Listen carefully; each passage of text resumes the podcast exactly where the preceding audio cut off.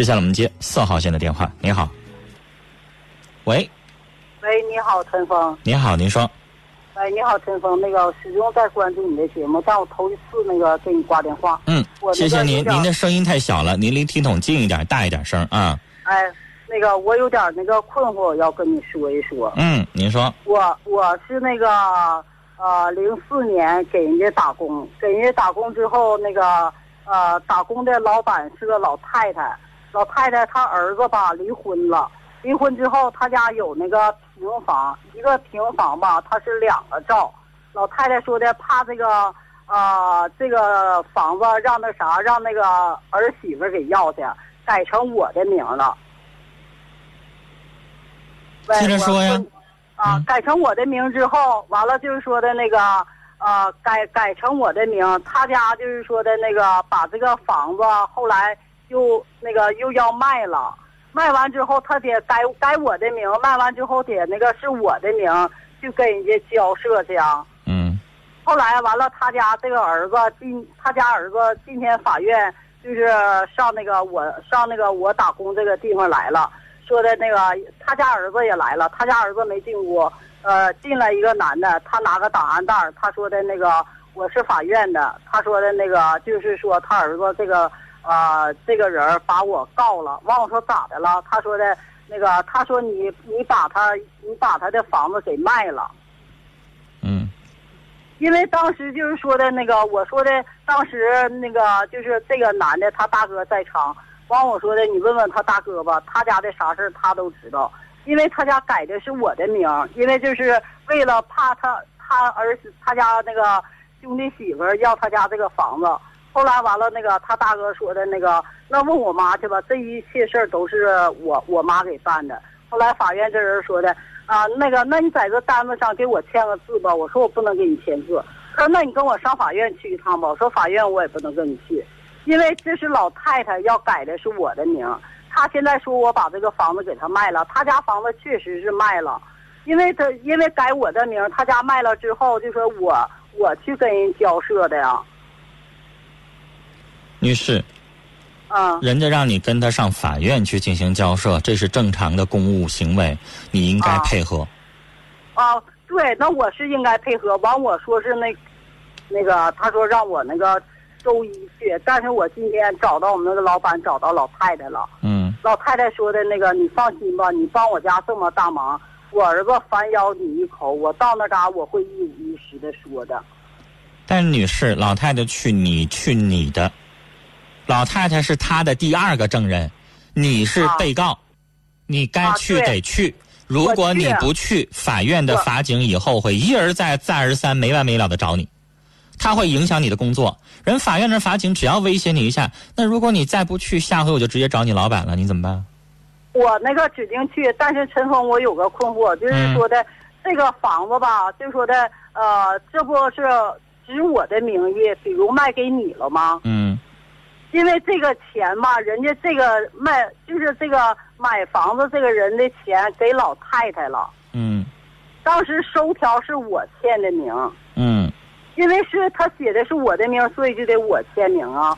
我就寻思，我知道你在担心什么，女士。我想告诉你啊，嗯现在的法律有相关的规定，只要你当时这个房产是合理的买卖，是啊善意的买卖，不是恶意的。啊所谓的恶意的是啥？比如说这房子值五十万，你十万卖的，那就是恶意的，明白吧？啊啊啊，如果你卖的合理合法、公平交易、善良的买卖，我告诉你，他现在起诉也没用。啊明白吧？不是说他起诉了你成被告了，然后你就肯定输的，不是那么回事儿。咱们国家的人是啥呢？就觉得好像只要吃官司啦，就是倒霉事儿。实际上不是，在国外打官司很正常。你在大街上，这个车辆违法停张了，人家这个公公政府可以告你，你也需要上法庭，然后接受制裁，然后接受罚款。但是在咱们国家，可能就觉得老百姓就不愿意打官司，一听着法院长去也什么破事儿。其实，你可以正常的去去交涉，只要啊老太太愿意给你啊出这个证言，你上法院去，把你知道的跟啊法官我就说出来实合情合理的说，很有可能这官司根本都不用开庭呢。可能啊简单的事实了解完了之后，就可能就宣判个结果了，或者说是最后立不立案都不一定。啊你呢可以啊咨询一下律师。女士我，毕竟是法律的问题，可以咨询律师，啊啊啊。别咨询我，我不是法律专家。啊，我也不是律师，我们这也不是法律节目，我这是婚姻情感节目。啊啊啊啊！所以我告诉您了，您这么做完了之后呢，建议您还是再找个律师，啊，您呢先上法院去说明情况啊啊，然后呢，说明完情况之后，如果以后不用找你了，当然好。这案子最后能不能立案，需不需要开庭，你等法院通知就知道了。但是我说了，您在这件案件当中，实际上您没责任。按理来说，女士，啥样叫恶意呢？嗯那老太太把房子写成你的名儿，按理来说这房子在法律上就是你的了。你不那，你说我是帮他的忙，你你让我说完这句话话，啊？好好好，嗯我这话的意思是，那房子就归你了。按理来说，你不经过那老太太同意，你直接卖了，你也有权利，你懂吗？啊，但是那种情况况下就叫恶意了，因为当时人家有约啊，你们相互之间有约定在先，你违反了这个约定了，人家老太太就可以告你。嗯嗯啊，人老太太，而且还有可能胜诉，因为你们中间没有买卖协议，啊，没有这个没有金钱往来，人老太太平白无故给你了，老太太现在反悔了，你这官司就有的打，啊，你打起来你可以说那老太太赠与我的，那人老太太现在说不愿意了，这个就是法庭上就可以辩论了。但是你现在这个情况没什么可辩论的，事实存在，老太太也同意，你也同意，但是呢，有些事情有的时候会有变化，啊。这样的事儿以后最好咱不要同意。嗯明白吗？再谁天上掉馅饼，说我把我房子写你名上，女士要我我不会同意的，这里边容易罗有罗烂。我问你，假如说女士，这老太太要不承认呢？假如说星期一这老太太就反悔了，上法院，房子她是卖了，但是钱没给我呀，嗯你咋办？嗯嗯嗯你说你有证据吗？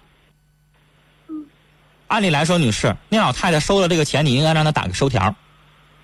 那个不是，就是说这老太太那个这个钱吧，就是呃人买房子的人给老太太了，人家说了我去放上法院给你做这个证明的。